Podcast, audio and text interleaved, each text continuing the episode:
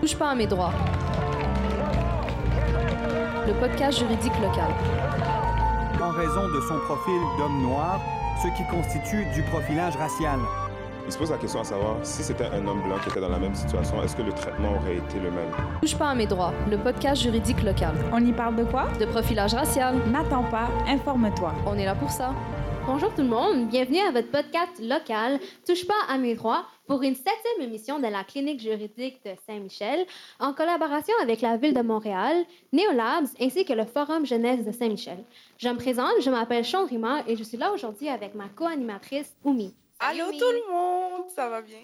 Oui, avec nous se trouve également la porte-parole de la Ligue des droits et libertés, Linda Kellil. Bonjour Madame Kellil, nous sommes très contentes aujourd'hui de vous recevoir sur notre plateau. Bonjour, merci de me recevoir. Merci à vous. Nous nous retrouvons aujourd'hui pour avoir une discussion à propos des différents recours à votre disposition lorsque vous êtes victime de profilage racial, ainsi que des différentes ressources pour vous épauler dans vos procédures. Nous allons essayer de notre mieux d'apporter un regard critique sur la réalité à laquelle ces victimes doivent faire face lors d'une telle procédure. Euh, en effet, dans le fond, tel que mentionné, on reçoit aujourd'hui sur le plateau Madame Linda Kellil. Dans le fond, vous êtes porte-parole de la Ligue des droits et libertés. Euh, puis de ce que j'ai cru comprendre, on vous a stalk un peu. Donc, vous êtes une fervente défenseur euh, des droits humains. Puis je voulais un peu que vous nous parliez de votre parcours, puis la raison pour laquelle, dans le fond, vous avez décidé de prendre un rôle aussi important au sein de la Ligue. Oui, donc euh, moi, je suis euh, responsable de la mobilisation à la Ligue depuis novembre 2011. Puis euh, auparavant, depuis 2015 que je m'implique à la Ligue des droits et libertés, j'ai commencé à m'impliquer euh, en lien avec la répression policière des manifestations. Mm-hmm. quant à mon parcours, j'ai fait un baccalauréat en études internationales à l'Université de Montréal. Puis là, je continue une maîtrise en sciences politiques à l'UCAM sur l'enjeu de la répression policière des manifestations. Euh, puis mon parcours, euh, je dirais que ce qui m'a euh, conduite à m'impliquer au sein de la Ligue, ça a vraiment été la grève étudiante de 2012, puis la répression policière, politique, juridique de, de, la grève en 2012.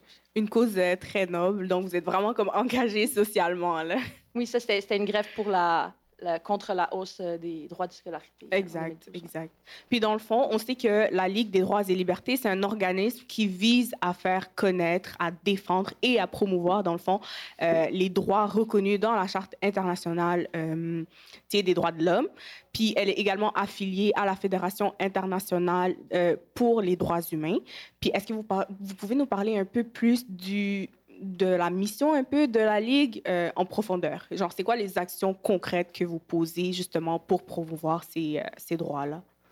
Donc, euh, à la Ligue, on est, d'abord pour préciser, à la Ligue, on est une, une équipe de travailleuses de quatre employés à la permanence. Puis, on a un, nos actions euh, sont vraiment euh, grâce au, au, temps et à l'énergie euh, et au dévouement de, de réseaux de dizaines de militants, militantes qui s'impliquent à la Ligue depuis de nombreuses années. Mm-hmm. puis dans nos actions, donc on est à la fois une organisation qui fait de la comme tu as dit, la, la, promotion défense des droits. Donc, on fait à la fois de, de l'éducation aux droits, des interventions publiques, politiques auprès des, des, des gouvernements, différents paliers de gouvernement pour euh, la défense euh, des droits.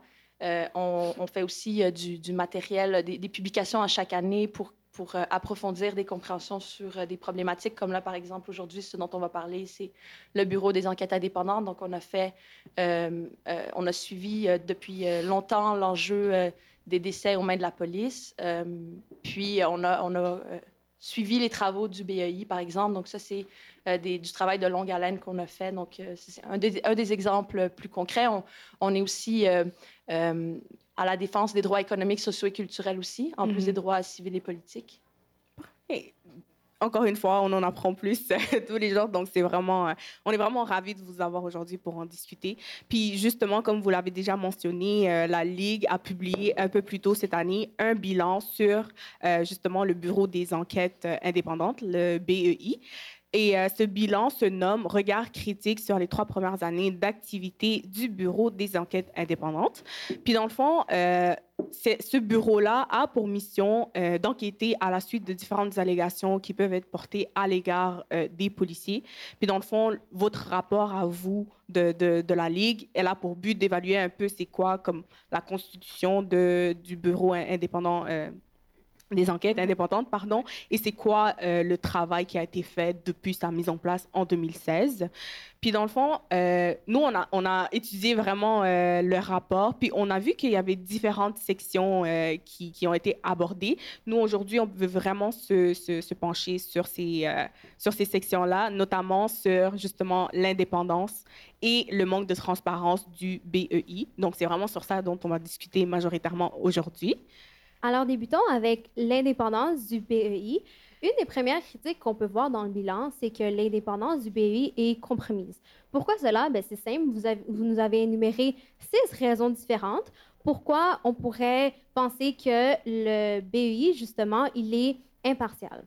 D'abord, euh, je veux dire qu'il est partial. Ouais, Donc- mais qui n'est pas véritablement impartial. Impartial. exact. Exactement, exactement. Euh, D'abord, euh, on dit que le BI, pour qu'il puisse commencer une enquête, il faudrait attendre le signalement de la part du directeur du corps policier qui est impliqué en l'espèce. J'imagine que cela peut être problématique parce que le corps policier lui-même, il peut prendre du temps avant d'aver- avant d'avertir le BEI et ça, ça, ferait en sorte que ça re- retarde le déclenchement de l'enquête en question. Qu'en pensez-vous, Madame Kellil? Oui, donc euh, si, avant de répondre à la question, peut-être que je peux apporter des précisions aussi sur, euh, pour les gens qui nous écoutent sur Oui, les mandats Oui, d'enquête du sûr, bien BAI. sûr. Euh, donc, le BAI a été créé en, 2000 en 2013. Il est entré Mhm. en fonction en juin 2016. Puis, son mandat initial, c'est de mener des enquêtes sur les interventions policières où une personne euh, perd la vie ou est gravement blessée, Mhm. euh, ou encore euh, lorsqu'une personne perd la vie ou est gravement blessée dans le cadre d'une détention par un corps de police. Exact. Puis, au fil des ans, il y a des mandats qui se sont ajoutés au BEI. Donc, par exemple, en octobre 2016, depuis octobre 2016, le BEI a aussi le mandat de mener des enquêtes criminelles euh, à la suite d'allégations d'infractions euh, à caractère sexuel qui seraient Mhm. commises par un, un policier dans le cadre de ses fonctions. Euh, puis, depuis septembre 2018, euh, il a également le mandat d'enquêter sur des allégations formulées par une personne autochtone, une- donc une personne issue des Premières Nations ou de la nation inuit, euh, qui, qui a trait à une infraction criminelle qui est commise par un policier, qu'il soit en fonction ou non, au moment de- des actes qui, sont- qui lui sont reprochés. Puis, euh, relativement, pour préciser, relativement au mandat euh, d'enquêter euh, pour les, les infractions à caractère sexuel, ça remonte à l'automne 2016 où il y a eu des dénonciations de femmes autochtones de Val d'Or euh, à, à l'égard de policiers de la Sûreté du Québec qui auraient Mhm. commis euh, des, euh, des, euh, des actes criminels à leur endroit, particulièrement des, des violences sexuelles, donc des infractions à, à caractère sexuel. Donc, le gouvernement a, euh, au fil des ans, rajouté des mandats d'enquête. Donc, il y a vraiment deux, deux pans d'enquête au Ouais, BAI. ouais. Les enquêtes dites indépendantes Ouais. sur des événements où il y a un décès ou une blessure grave, puis les enquêtes euh, de nature criminelle. Ouais, ça serait deux branches dans le fond. Oui, puis il y a une troisième qui est toute autre enquête que le ministre ou la ministre Sécurité publique lui donne. Donc, on sait que le BAI enquête aussi suite à, à- en lien avec euh, euh, l'UPAC, par exemple, l'unité permanente anticollusion, des fuites médiatiques euh, liées à l'UPAC. Donc, elle a aussi des fois, le bureau a aussi d'autres d'autres mandats. D'autres mandats, OK. Mais je pourrais revenir à ta question. La question exacte. Précisé ça. Donc, en ce qui a trait à l'indépendance, donc dans notre rapport, ce qu'on ce qu'on démontre après avoir examiné euh, en profondeur le BEI, c'est que c'est pas un organisme véritablement indépendant malgré le nom qu'il a. Le nom Bureau de des enquêtes indépendantes. Il n'est pas vé- véritablement indépendant des, du milieu policier. Euh, il n'est pas suffisamment transparent. Puis, il y a des bonnes raisons de douter de, de son impartialité, euh, de l'impartialité de, ses enquê- de plusieurs de ses enquêtes. Euh, puis, en ce qui a trait aux enquêtes dites indépendantes, euh, c'est vrai que l'un des problèmes qu'on a, on a remarqué, c'est que les citoyens peuvent pas ou les citoyennes ne peuvent pas aller aviser le BAI d'un événement qui pourrait relever de sa juridiction et c'est que, que le corps de police impliqué qui peut. Puis on remarque qu'il y a euh, dans de nombreux cas des délais, des délais pour aviser euh, le BAI, puis on considère que c'est un problème. Puis que comme dans d'autres juridictions ailleurs au Canada, un, citoyen, une citoyenne pourrait euh, avoir alerté le BAI pour euh, d'un événement qui se serait produit. Mhm. Justement, ça nous amène à notre deuxième élément qui semble compromettre l'indépendance du bureau. Le deuxième élément, que vous soulevez dans votre rapport, c'est dans le fond que la majorité des enquêteurs du BI sont en effet issus du milieu policier. Ça, ça, ferait, ça, dirait quoi? Dans le fond, ça veut dire que, euh, par exemple, ça serait des anciens policiers qui sont les enquêteurs au, milieu du, au sein du BEI. Dans le rapport, on peut voir que le président de l'Association des policiers et des policières provinciaux du Québec, dans le fond, pour lui, il n'était pas concevable d'avoir des personnes qui ne sont pas du milieu policier en guise d'enquêteurs. Pour lui, ça serait comme d'envoyer, par exemple, des dentistes enquêter sur des avocats. Mhm. Ça ne suivrait aucune logique, euh, aucune logique du tout, dans le fond, pour lui. Puis on peut voir également que dans le mécanisme et tout l'engrenage, la communauté policière, c'est très normal et très légitime, très commun de voir un policier enquêter sur un autre. Surtout si ce dernier, c'est un haut gradé euh, de la hiérarchie policière. Donc, encore une fois, question pour vous, Mme Kellil. Quel autre argument est-ce qu'on pourrait amener sur la table de discussion par rapport à l'im- l'importance de ces enquêteurs, que, que ces enquêteurs ne soient pas issus du milieu policier, par exemple. Il faudrait faire en sorte que ce soit légitime aux yeux de la société en général, mais aussi aux yeux, des policiers. C'est une euh, très bonne question euh, qui aurait plusieurs euh, volets de réponse.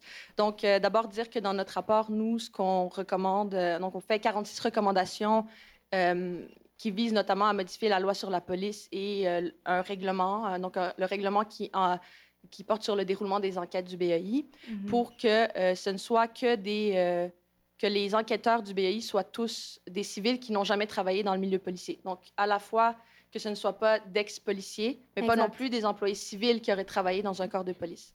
Puis la raison pour laquelle on, on- on- on considère que c'est important pour qu'il y ait des enquêtes véritablement indépendantes, qu'il n'y ait aucune personne qui travaille au BEI qui a été dans le milieu policier, euh, c'est pour assurer que de mettre fin aux enquêtes de la police sur la police. Parce que l'objectif de la création du BEI, ça remonte à une, euh, une perte de confiance grandissante au sein de la population quant aux enquêtes de la police sur la police. Mhm. Et donc, euh, ce qu'on pense, c'est que le BEI devrait être véritablement indépendant, donc aucun, enquêteur qui, qui, était, qui a travaillé dans la police. Puis les raisons pourquoi on pense ça, c'est que c'est la meilleure façon d'assurer le caractère impartial aussi des enquêtes. Puis on sait qu'il y a euh, dans la culture policière un- euh, une solidarité consciente ou inconsciente avec, euh, avec les collègues policiers. Et il y a eu des cas, donc, par le passé. Donc, si on, on, on, on passe notamment à l'enquête que la Sûreté du Québec avait faite sur l'intervention policière du SPVM, donc la police de Montréal, où Freddy Villanueva avait été tué par l'agent Jean-Loup Lapointe à Montréal-Nord en août Mhm. 2008. Ce qu'on sait, c'est que il y a eu beaucoup de, doutes. En fait, ce qui a été démontré, c'était une partialité dans l'enquête, donc un traitement vraiment différent des enquêteurs de la SQ avec les témoins, euh, les, agents policiers et les témoins civils. Puis on le relate dans notre rapport. Puis l'enquêteur de la, SQ est venu dire publiquement que la raison de ce traitement différent, c'est que les policiers, ben, là je cite, il dit les policiers, on est réputés être honnêtes. Donc, dans leur perspective, euh, il y, a- il y a une partialité quand ils mènent des enquêtes sur leurs collègues. Puis si Mhm. je peux donner un exemple aussi pour euh, déconstruire ce que l'enquêteur de la SQ avait dit, Mhm. euh, en, rapidement, en 2017, il y a eu une crise des affaires internes du, de- du SPVM. Donc, ce qui a été révélé, c'est qu'il y a une guerre de clans dans la police de Montréal et qu'il y avait la fabrication de preuves. Donc, dans les affaires internes, fabriquait de la preuve, faisait des faux rapports sur des collègues quand euh, le policier n'est pas dans le bon clan.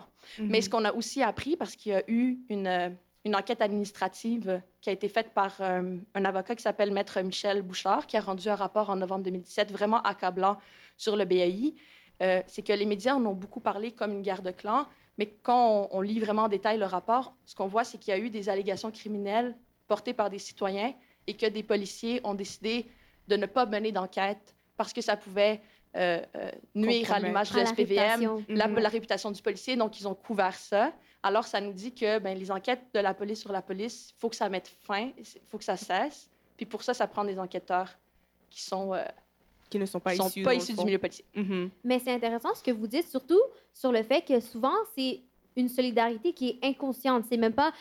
Sais, on pourrait pas dire que c'est la faute des policiers, c'est la faute des, civili- des civiliens, c'est quand même la faute de la personne parce que c'est vraiment inconscient, c'est une fraternité avec raison qui est très, très forte dans la communauté policière. C'est pour ça que la solution évidente, ça serait d'arrêter les enquêtes de la police sur la police. Exact. Oui, puis Justement. quand, oui, Oui, allez, puis- non, puis quand, allez. quand tu m'as- quand t'as- dans, dans ta question, tu avais aussi un volet sur euh, la légitimité euh, que la police accorderait euh, à ce mécanisme-là. Mais si on suivait ce que la police euh, préconisait, il n'y en aurait pas eu de création du bureau des enquêtes indépendantes Exact. parce qu'ils étaient vraiment réfractaires à ce que Ah, ça soit, créé, à la Mhm. base. Maintenant, ce qu'il faut, c'est vraiment arriver à ce qu'il y ait un bureau qui soit véritablement indépendant, puis que ce principe soit vraiment mis en œuvre. Puis, euh, euh, euh, donc, est-ce que c'est est -ce que c'est à la police de décider euh, quel est le type de mécanisme qui est mis- mis en place? Nous, on pense que c'est plus au pouvoir civil, à la population, puis au pouvoir civil de le déterminer. Mhm. Mhm. Ça nous amène à notre prochain point, justement. C'est le fait c'est le fait que des représentants du milieu policier sont impliqués dans la nomination également de la direction du BEI. Par exemple, le directeur général de l'École nationale de police du Québec fait partie du comité de sélection pour le poste de direction du BEI. Maintenant, on va passer à la pause. Euh, restez avec nous et on vous revient sous peu.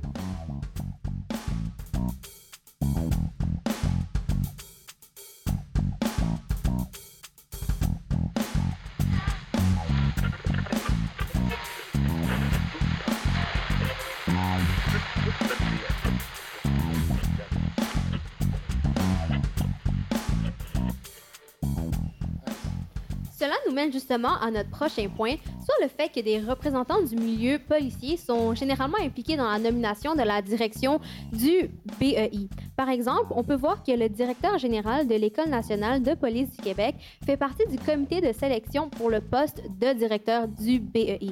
De plus, on peut aussi voir que la Sûreté du Québec est impliquée dans le processus de nomination des enquêteurs du BEI. En plus de tout ça, OK, c'est comme pour rajouter une coche de plus, euh, on voit aussi que le BEI dépend des services de soutien de la SQ, de la SPVM et également de la SPVQ. Ça, ça voudrait dire que la BEI n'a pas de réelle indépendance financière. Il n'y a aucune ressource qui lui est spécialisée. Justement, c'est pour ça que la LDL recommande qu'il y ait des ressources financières spécifiques au BEI. Par contre, Madame Kelly, est-ce que vous pouvez nous expliquer justement les conséquences de ce manque de ressources et aussi l'importance d'avoir une indépendance financière? Oui, donc en fait, euh, euh, ce dont tu parles, c'est euh, le fait que dans le, le- que le BEI n'a pas de, de ressources spécialisées. On entend par là, il n'y a pas d'équipe euh, qui sont des techniciens, techniciennes Exact. en identité Mhm. judiciaire ou des reconstitution- reconstitutionnistes en collision. Donc, comme il n'a pas euh, ce type de ressources spécialisées au sein de l'organisation, le BEI va à chacune des enquêtes dites indépendantes euh, euh, avoir recours aux services de la Sûreté du Québec, la police de. Montréal ou de la police de Québec. Mhm. Euh, puis on considère que pour assurer un caractère vraiment indépendant du BEI, c'est important qu'il ait ses propres ressources spécialisées, donc euh, qu'il n'ait pas recours à euh, des spécialistes qui proviennent et qui travaillent euh, pour d'autres corps de police. Mhm. Parce que ça ferait un interchangement dans Une le qu'on ne pas. Oui, donc l'objectif, c'est on veut assurer vraiment un caractère pleinement indépendant. Ça veut dire qu'à tous les niveaux, le milieu policier ne doit pas interférer dans la nomination, comme tu l'as bien dit, de la direction du BEI ou de, dans euh, la nomination des, euh, enquêteurs. Il ne faut pas que les enquêteurs du BEI soient d'anciens euh, policiers ou d'anciens civils qui ont travaillé pour la police. Donc, c'est vraiment à tous les échelons de s'assurer que c'est une institution à 100% indépendante Mhm. Mhm, mhm. Après votre explication, c'est sûr que on peut voir c'est quoi la réelle importance d'avoir une, une telle Impartialité. exactement une telle impartialité, Ouais. une telle indépendance, même si c'est au niveau financier. Alors merci bien pour euh, votre réponse. Oui, au niveau, euh, au niveau financier, c'est que on- on- nous, ce qu'on recommande, c'est que le, le BEI se voit accorder les ressources financières pour pouvoir avoir son équipe euh, spécialisée. Son équipe à elle, Ouais. c'est ça.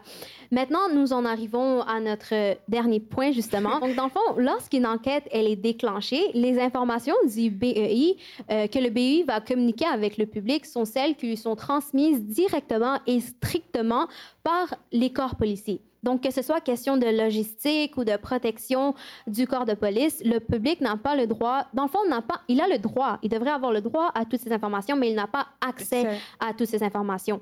Donc, on peut voir que, dans le fond, euh, elle est un peu dépendante du corps de police, puis qu'on peut voir que le niveau d'indépendance, il n'est pas assez élevé. Mhm. Maintenant, maintenant que les causes, dans le fond, sont, euh, les causes de dépendance sont énumérées, il serait temps de se demander pourquoi, dans le fond. pourquoi est-ce qu'il serait primordial, selon toi, Omi, pour que le, que le BEI soit impartial? Oui, donc de ce que j'ai retenu de la discussion, là, c'est que l'indépendance du BEI euh, par rapport aux autres corps policiers, dans le fond, c'est primordial euh, pour garantir l'impartialité des enquêtes dans ce premier temps. Puis, on rappelle aussi que le BEI mène des enquêtes sur les policiers lorsqu'ils ont eu des allégations d'infractions à caractère sexuel. Euh, on va parler de ça tout à l'heure euh, plus en profondeur. Puis aussi des infractions criminelles menées par une personne euh, autochtone dans, dans, le cadre d'autres enquêtes indépendantes. Tout ça, on va en parler tout à l'heure, ne vous inquiétez pas.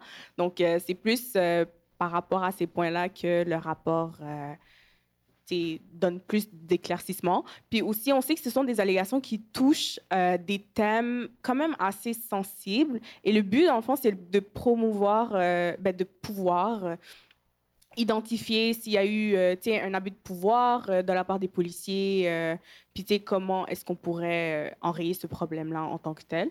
Puis moi, ça me relance en fait sur le un peu le manque de transparence du BEI dont on parlait dans le rapport, parce qu'on sait que lors de la création du BEI, euh, le ministre de la Sécurité publique avait dit que la transparence, c'est un des trois principes euh, fondateurs de ce nouvel organisme.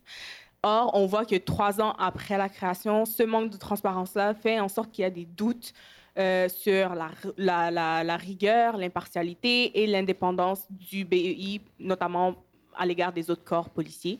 Donc, euh, je vais vous poser la question, Madame euh, Kelly. Mm-hmm. Selon la Ligue, c'est quoi l'importance, dans le fond, d'avoir euh, cette transparence-là au sein du BEI? Puis ce serait quoi, en fait, la différence entre l'impartialité puis la transparence, un peu?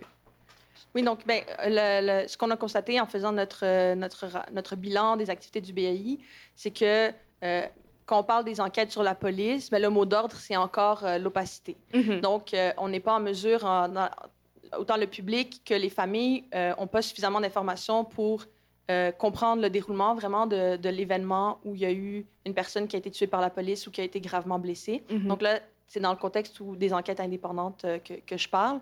Euh, puis les familles ont beaucoup de questions aussi, donc euh, auxquelles elles n'ont pas de réponse. Les, processus sont très longs parce qu'après que le BI ait fait une enquête, il remet son rapport au directeur des poursuites criminelles et pénales, qui ensuite fait une analyse pour décider si oui ou non il porte des accusations contre le ou les policiers impliqués. Donc tout mm-hmm. ça prend du temps.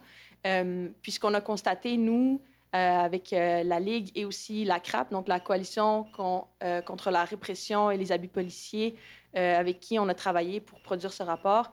on a dû faire des dizaines de demandes d'accès à l'information pour obtenir des informations qu'on pense être essentielles et que cet organisme public devrait rendre donc public de manière proactive sur son site Internet. Mm-hmm. puis, on, on, a, on, considère que le plus grand déficit de transparence du BAI, c'est vraiment que contrairement à d'autres euh, provinces, euh, comme j'ai en tête euh, Ontario, la Nouvelle-Écosse.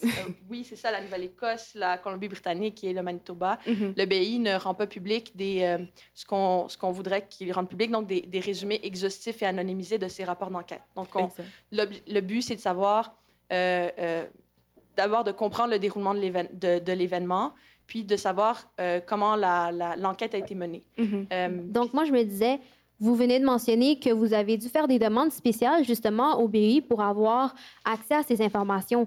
Et maintenant, avec ces informations que vous avez eues, est-ce que c'était quoi le processus? Est-ce que c'était difficile? Est-ce qu'il y avait beaucoup d'obstacles? Est-ce que c'était comme s'ils vous bloquaient le chemin? Ou c'était très ouvert? Dans le fond, ils étaient très contents de vous fournir les informations? Les, demandes d'accès, on les a faites au BI, mais aussi à d'autres euh, institutions publiques, je mhm. peux préciser, comme euh, le ministère de la Sécurité publique, euh, le DPCP, des corps de police aussi. mais ce qu'on a fait, c'est un mécanisme qui est prévu dans la loi sur l'accès aux documents des organismes publics. Simplement que c'est quand même fastidieux, il faut faire une demande d'accès. Euh, des fois, on a les documents, ça peut prendre un certain temps. Des mhm. fois, euh, on a un refus de l'organisme, euh, puis donc on, peut se prévaloir d'un processus de révision devant la commission d'accès à l'information, mais il y a beaucoup de délais. Mhm. mais ce qu'on pense, c'est que le BE devrait rendre public des informations vraiment de manière proactive, parce que c'est pas le mécanisme le plus accessible non plus pour la population de faire des demandes d'accès à l'information. C'est ça. puis, une, la raison aussi pour laquelle on pense que le BE devrait rendre public euh, ce qu'on appelle un résumé exhaustif et anonymisé de ces rapports d'enquête. On dit qu'il euh, doit être anonymisé parce que on, les, noms des individus peuvent être caviardés, ça veut dire euh, noircis. Mm-hmm. mais ce qui est important, c'est d'avoir accès à euh, les informations sur la manière dont l'enquête a été menée, les, les- les déclarations de témoins, euh, qui a vu quoi, pour vraiment s'assurer de, euh, de la rigueur de l'enquête puis de son caractère impartial. Puis il y a une famille, euh, donc euh, euh, on est en contact avec des familles euh, dont le- les- des- un proche a été tué lors d'intervention intervention policière au cours des dernières années. Mhm. Puis ce qu'on a comme information, c'est qu'il y a des enquêteurs du BAI euh, qui n'étaient pas vraiment à la recherche de témoins civils euh, de manière proactive, euh, laissaient des cartes euh, d'affaires dans des boîtes aux lettres euh, en attente qu'on réponde. Donc, ce genre d'informations-là, en le sachant, on peut se questionner sur la rigueur de l'enquête, puis c'est quoi le- la perspective avec laquelle le BAI mène ses enquêtes pour faire toute la lumière, parce qu'on se rappelle que l'objectif, c'est vraiment de faire toute la lumière sur l'événement, Mhm. euh, pour que aussi ça ne se reproduise plus. Donc, euh, c'est pour ça qu'on pense que la transparence, ça devrait être le mot d'ordre. Oui, ben oui, ben oui. Puis on, on, on voit dans le fond que ça rajoute juste un fardeau supplémentaire aux familles des victimes, dans le fond, quand il est question de, trouver des recours euh, face à ce qu'ils ont subi. Donc, euh, c'est exactement ça. Puis vous avez nommé, dans le fond, toutes les conséquences euh, de ce manque de transparence-là, notamment, comme on l'a dit, c'est une impossibilité pour les victimes d'avoir accès euh, aux preuves colligées par le BI, le fait de ne pas savoir si l'enquête a été menée de façon transparente, etc. Fait que c'est vraiment comme des conséquences qui découlent de ce manque de transparence-là. Euh, puis moi, ce qui m'a choqué un peu quand je lisais le rapport, c'est que on voit que le BI, pour justifier un peu ce- cette non-divulgation euh, des résumés, comme vous l'avez dit, de ces rapports, ils disent que ah ben, ce sont des renseignements personnels. Euh, on veut pas contrevenir euh, à- aux droits privés euh, de la famille des victimes, euh, on veut garder leur anonymat, etc. Mais moi, je trouve que c'est vraiment comme un, un argument qu'ils lancent très souvent. euh, Mais justement, oui, comme que tu viens. Non, Ouais. Madame Kelly, comme que vous venez- de le dire, on peut biffer les noms, on peut cacher les, les informations d'ordre personnel.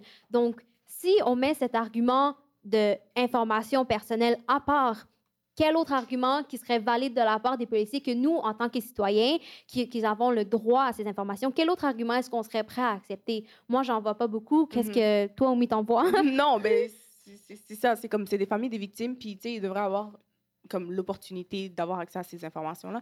Parce que sinon, ça fait en sorte que le processus est long, c'est pas garanti si tu as accès à l'information, euh, si tu fais les demandes euh, et tout. Donc, c'est vraiment comme très difficile comme, euh, comme euh, situation. Là. Ben oui, encore une fois, il est question de délai, puis de délai, puis de délai. Exact. Donc, euh, Puis si je peux, je peux préciser pour les, les familles, un, un des mécanismes qu'elles ont en ce moment, quand l'enquête du BEI est terminée et ensuite l'analyse de- du directeur des poursuites criminelles et pénales est, est terminée, puis qu'il n'y a pas de poursuite qui est déposée contre le ou les, les policiers impliqués.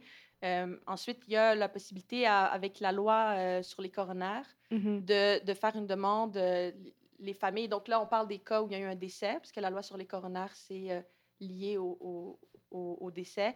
Euh, donc, pour une famille euh, d'une personne tuée lors d'une intervention policière, de demander accès au rapport du BAI par ce mécanisme-là, mais c'est pas...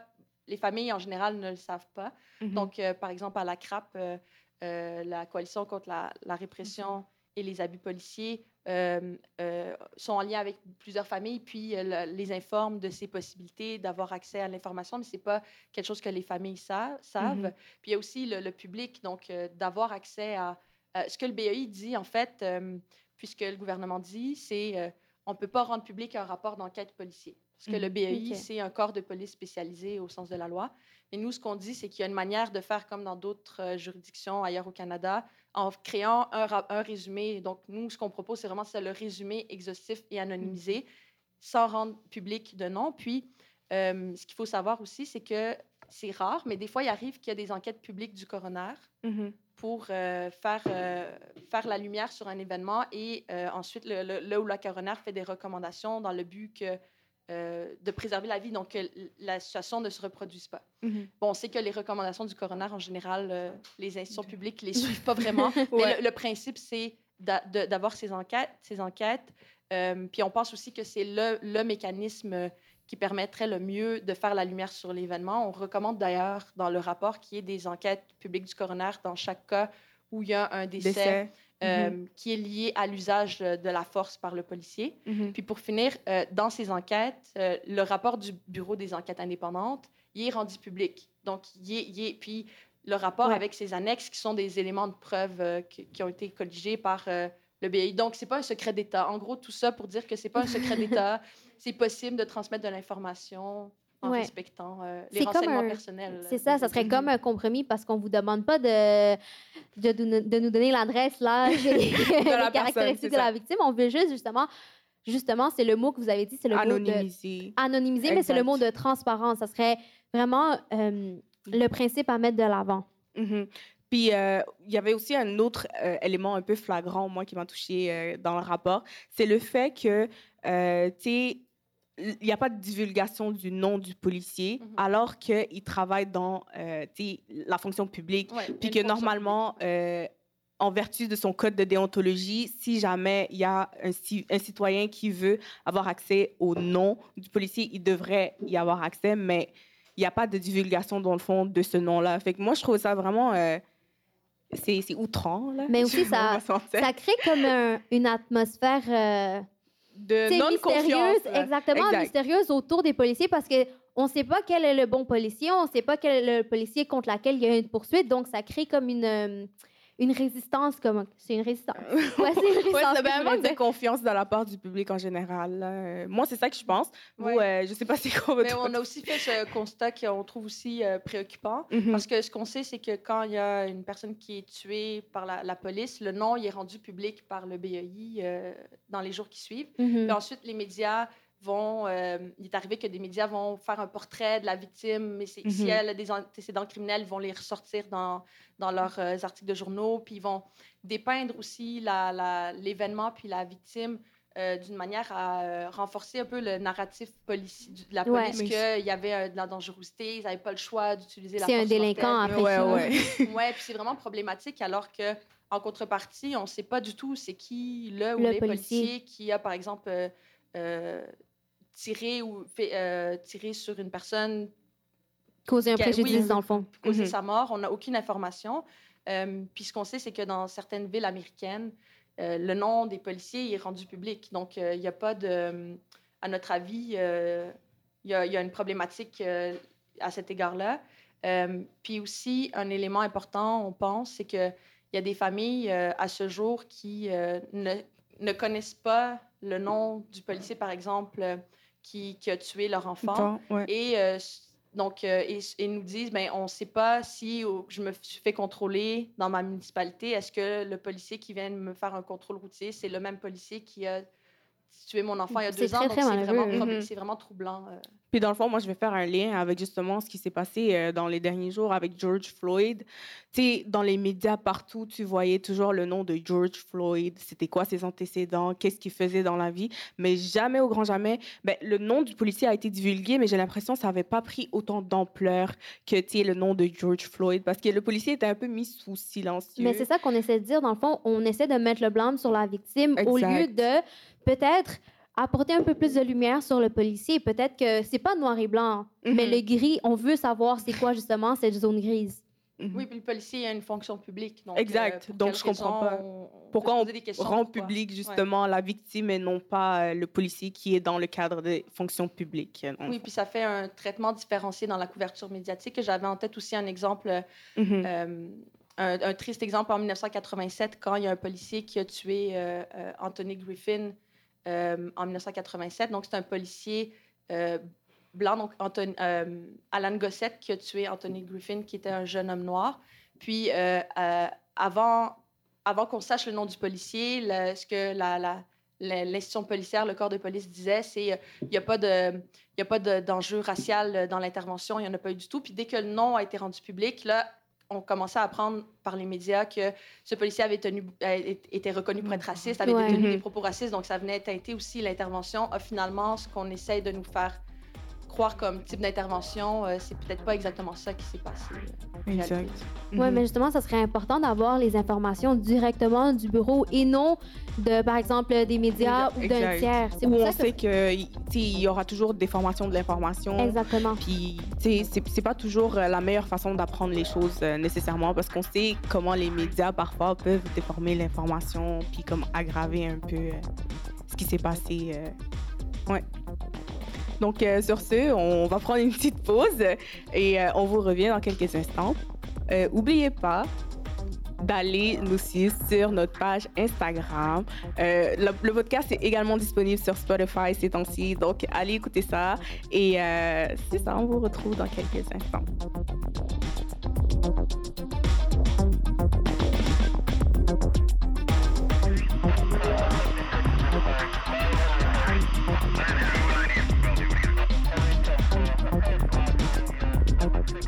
Et maintenant, temps d'aborder une réalité qui est très sensible.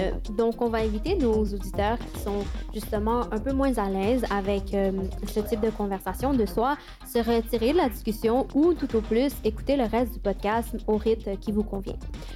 Donc, au sein du bilan, la Ligue des droits et libertés aborde les allégations contre les policiers par rapport aux infractions à caractère sexuel. Plusieurs en- enjeux découlent de votre rapport, mais aujourd'hui, on va plus particulièrement s'attarder sur un enjeu, en, un enjeu en particulier. Donc, on voit, euh, il y a une loi sur la police qui, justement, qui régit les comportements des policiers.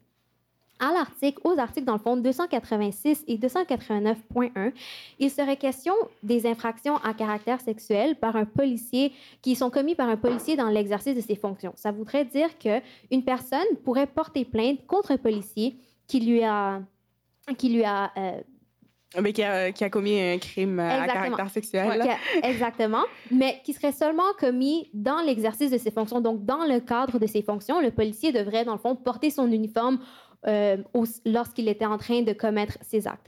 Maintenant, il est question à savoir, est-ce qu'il faudrait rendre l'article plus inclusif?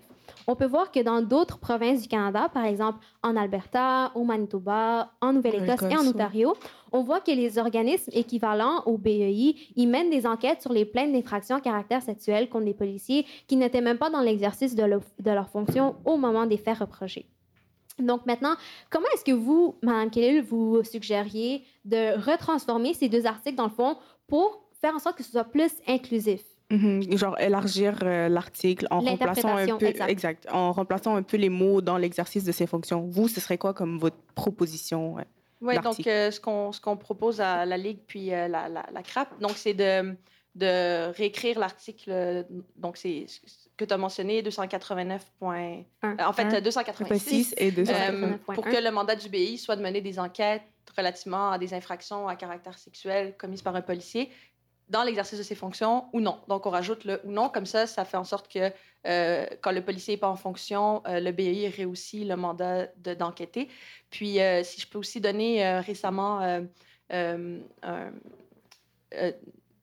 développement récent, Mhm. le nouveau directeur du BI, euh, M. Pierre Goulet, a fait une recommandation récemment au comité consultatif sur la réalité policière. C'est le comité du livre vert euh, euh, sur la modernisation, entre guillemets, là, de la police. Mhm. Euh, puis lui, sa recommandation, en fait, c'est que le BAI ait le mandat d'enquêter sur toutes les allégations d'infractions criminelles commises par un policier en fonction ou non. Donc, lui, vraiment, en plus, il, il élargit, là, euh, Mhm. euh, et donc, les infractions criminelles, ça inclut les infractions à caractère Sexuel sexuel, aussi. mais Mhm. vraiment euh, très large. Puis la raison, c'est que euh, ça demeure que ça serait quand même des policiers. Si le policier n'est pas en fonction, ça demeure que euh, ce seraient des collègues qui enquêteraient sur lui. Puis quand on connaît la solidarité inconsciente aussi. La puis, fraternité euh, dont on a parlé. oui, Mhm. c'est ça. Donc, euh, pour vraiment que l'enquête soit menée de manière impartiale puis euh, rigoureuse, ça devrait être euh, le, le BAI. Mais je dois quand même rappeler qu'il faut aussi, en même temps, vraiment réformer en profondeur le BAI pour mettre fin aux enquêtes de la police sur la police. Donc, quand on recommande ça, euh, c'est aussi euh, en parallèle de mettre fin aux enquêtes de la police sur la police en réformant le BAI parce que à l'heure actuelle, il n'assurerait pas non plus euh, une pleine confiance euh, De la euh, au sein de la population. population euh, dans ces enquêtes. Euh, Mhm. Mais je suis pas sûre de comprendre si un policier commet une infraction euh, hors de l'exercice de ses fonctions, euh, c'est quand même le BEI qui va enquêter là-dessus? Mais à, à l'heure actuelle, en fait, le mandat du euh, c'est d'enquêter sur les, les allégations d'infractions criminelles commises à l'égard d'une personne autochtone, euh, que le policier soit dans ses fonctions ou non. Ça, c'est déjà son mandat. Et d'enquêter sur les allégations d'infractions à caractère sexuel commises, qui auraient été commises par un policier dans ses fonctions. Nous, c'est pour le deuxième euh, mandat d'enquête. On l'élargirait euh, à l'extérieur. Donc, même quand le policier n'était pas en fonction au moment des, des faits reprochés. Puis, ce que le BAI lui-même propose, c'est vraiment d'élargir toutes les enquêtes criminelles et de, que le policier soit en fonction ou non, euh, que ce soit lui qui soit, euh, qui soit en charge. Dans le fond, ça ferait pencher, ça ferait pencher l'interprétation de ces mots en faveur de la victime. C'est ça? Pour rendre l'article un peu plus inclusif. Oui, dans le sens où, euh, en plus qu'on sait que les violences sexuelles, c'est c'est commis par des personnes qu'on connaît, ça veut dire que la personne sait que c'est un policier. L'infraction peut avoir été faite, l'agression sexuelle, par exemple, peut avoir été, faite quand le, le policier n'était pas en fonction, mais il demeure que euh, ça n'assurerait pas un caractère impartial de l'enquête, que ce soit euh, un autre policier qui mène euh, cette enquête. Il, il- il- il va savoir que euh, le- le- la personne sur laquelle il enquête, c'est un policier. Donc, ça va teinter, ça peut risquer de teinter l'enquête. Mhm. Donc, on vous remercie énormément pour tout ce que vous nous avez dit aujourd'hui. Puis c'était vraiment, euh, ça nous a vraiment éclairci sur le sujet.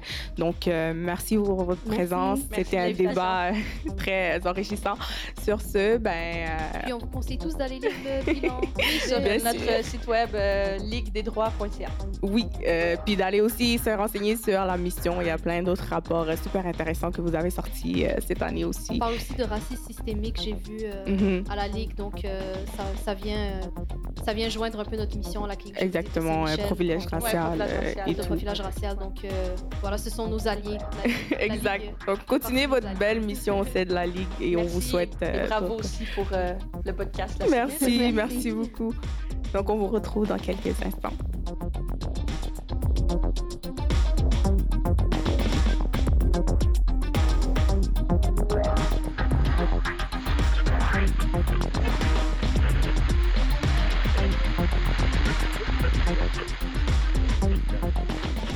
Salut à tous! Donc, on est de retour.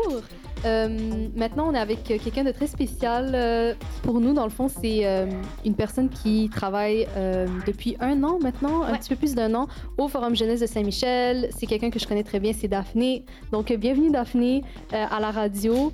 On est contente de t'avoir. Puis, dans le fond, aujourd'hui, on, on voulait parler un peu de l'impact que les organismes communautaires ont sur nos jeunes et surtout sur les jeunes de Saint-Michel. Euh, donc, dans le fond, est-ce que tu peux nous parler juste un peu du forum? C'est quoi la mission du forum et, et tout ça? Ben oui, ben merci pour l'invitation. C'est le fun d'être là euh, de- avec vous et tout. Euh, parler justement de du profilage, de discrimination de racisme, c'est vraiment dans la mission du forum. Un peu, c'est on est. Ben, tu sais, la première chose super importante, c'est qu'on est un organisme par et pour les jeunes. Alors, c'est vraiment selon les valeurs des jeunes, pour les jeunes, par les jeunes. Fait que c'est vraiment aux jeunes de décider ça va être quoi nos valeurs, puis nos missions, ou qu'est-ce qu'on va décider de travailler beaucoup plus. Fait que, bien sûr, la discrimination, c'est une réalité chez les jeunes du quartier. Euh, fait qu'on va beaucoup travailler là-dessus dans, dans tous plusieurs aspects. Fait qu'on va avoir, euh, par exemple, pour euh, ceux qui vivent des cas de discrimination, ben, on est là pour offrir une écoute, bien sûr, mais pour aussi faire un lien avec euh, d'autres intervenants ou avec des juristes ou euh, Mhm. avec d'autres organismes aussi, donc co- comme vous, ou avec des personnes plus militantes aussi pour parler de ces réalités-là ou pour offrir euh, une aide. Par exemple, pendant la pandémie, je pense qu'il y a Ali Nestor avait fait un événement justement, Mhm.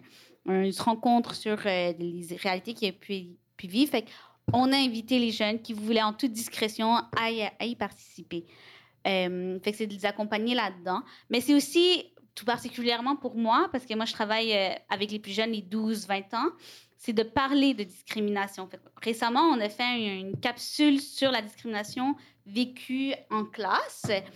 Et c'est, euh, on est parti sur l'idée de parler de certains faits que les gens ont vécu, puis on a trouvé une histoire. Mais à chaque fois où ce que les jeunes devaient expliquer qu'est-ce qu'on faisait, les termes utilisés n'étaient pas nécessairement les bons. Fait c'est- c'était très difficile pour eux de dire on fait une capsule sur le racisme ou on fait une capsule sur la discrimination parce que Mhm.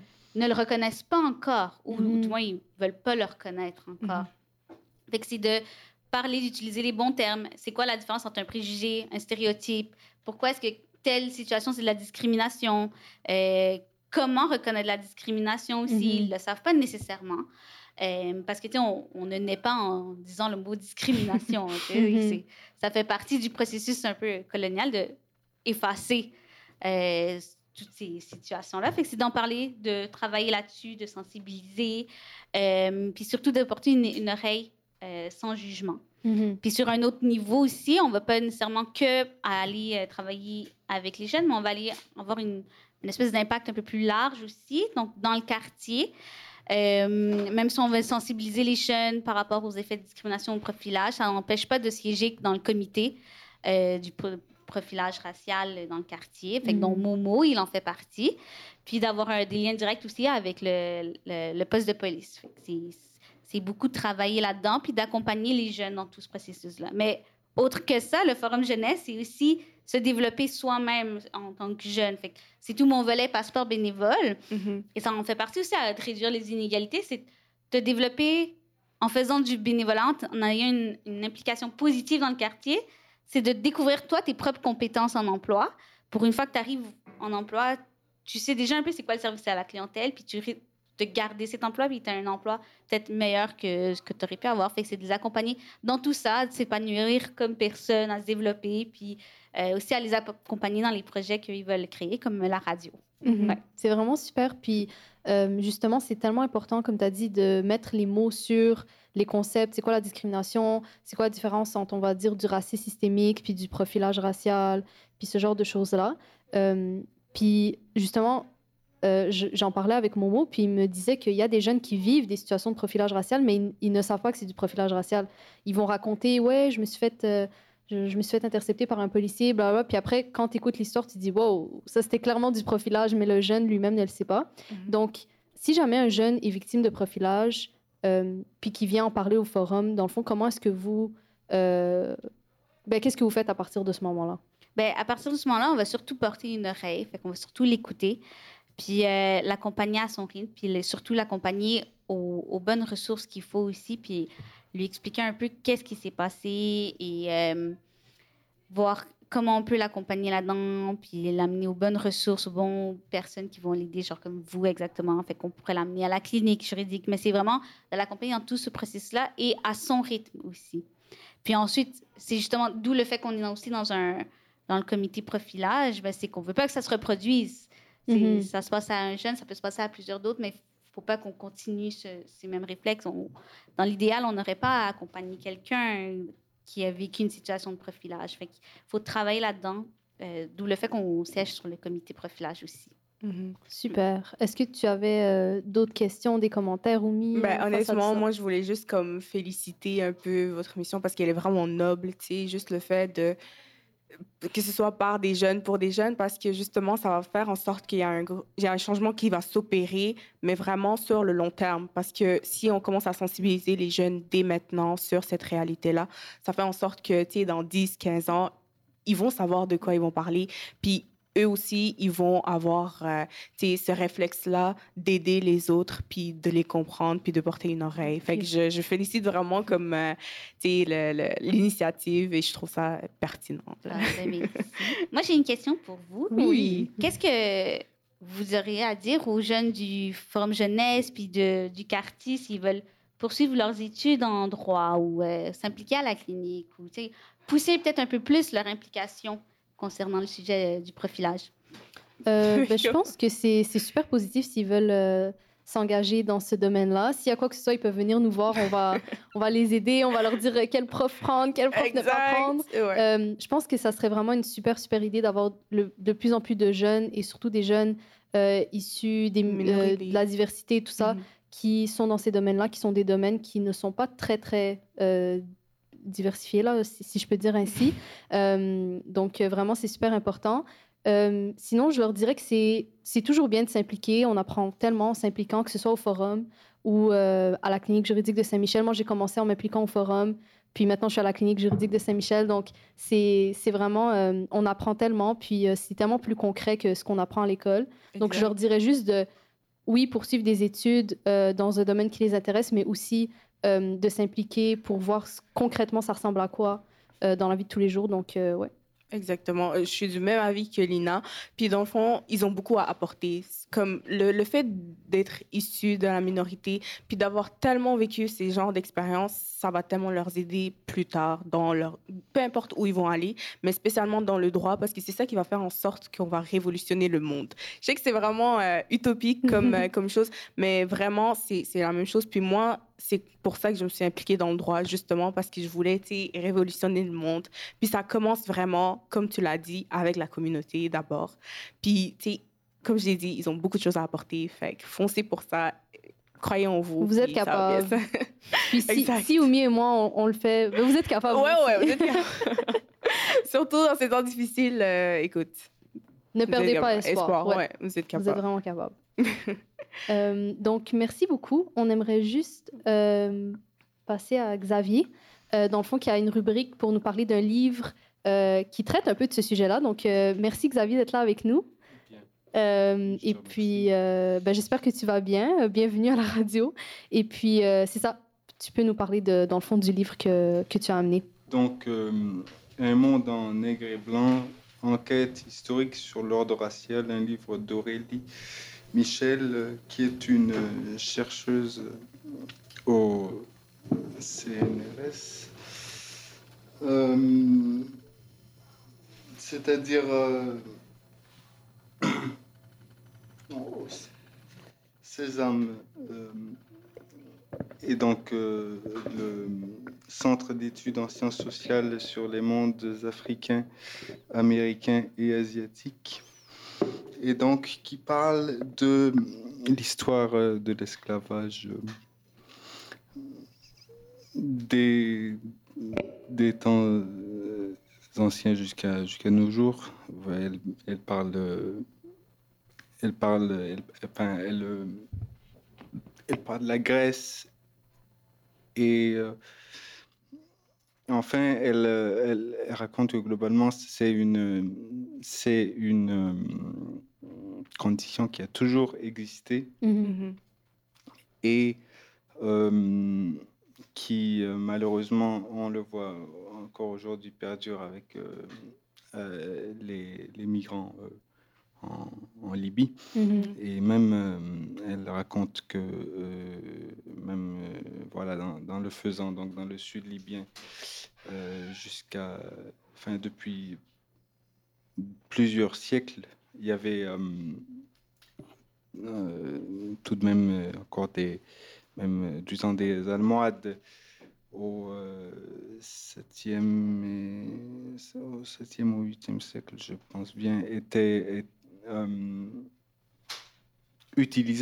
euh, Mhm. des esclaves euh, qui provenaient de d'Afrique euh, subsaharienne et euh, même en, en faisaient le commerce. Mais euh, même, même, euh, même au niveau de, de l'Europe, ça, ça existait. euh, les, les, les Francs même euh, pratiquaient le- le- la traite de Mhm. l'esclavage pendant bien longtemps.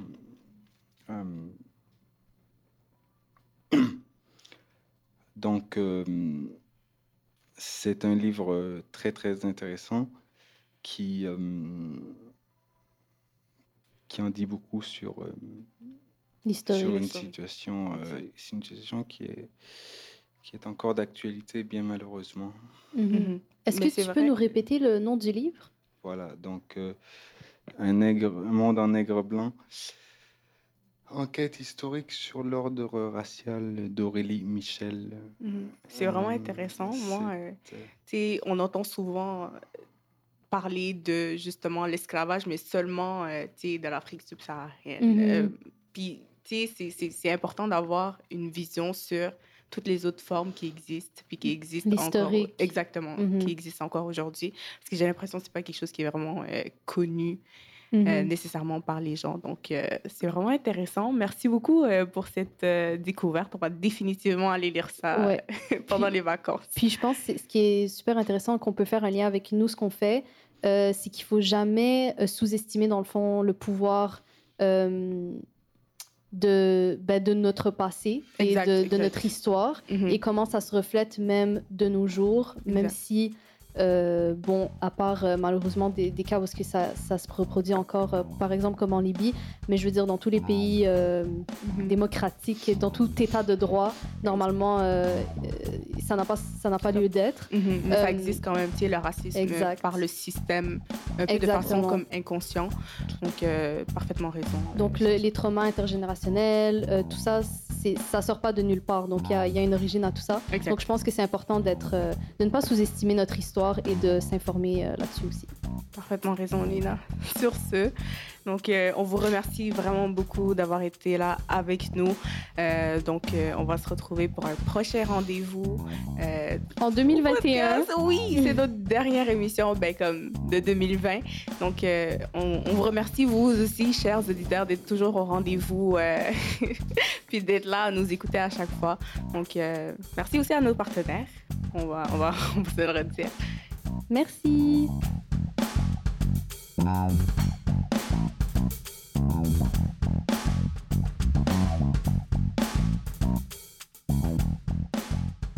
Présenté par la Clinique juridique de Saint-Michel, en collaboration avec le Forum Jeunesse de Saint-Michel Neolabs, la ville de Montréal, et en partenariat avec les Alliances pour la solidarité et le ministère du Travail, de l'Emploi et de la Solidarité sociale.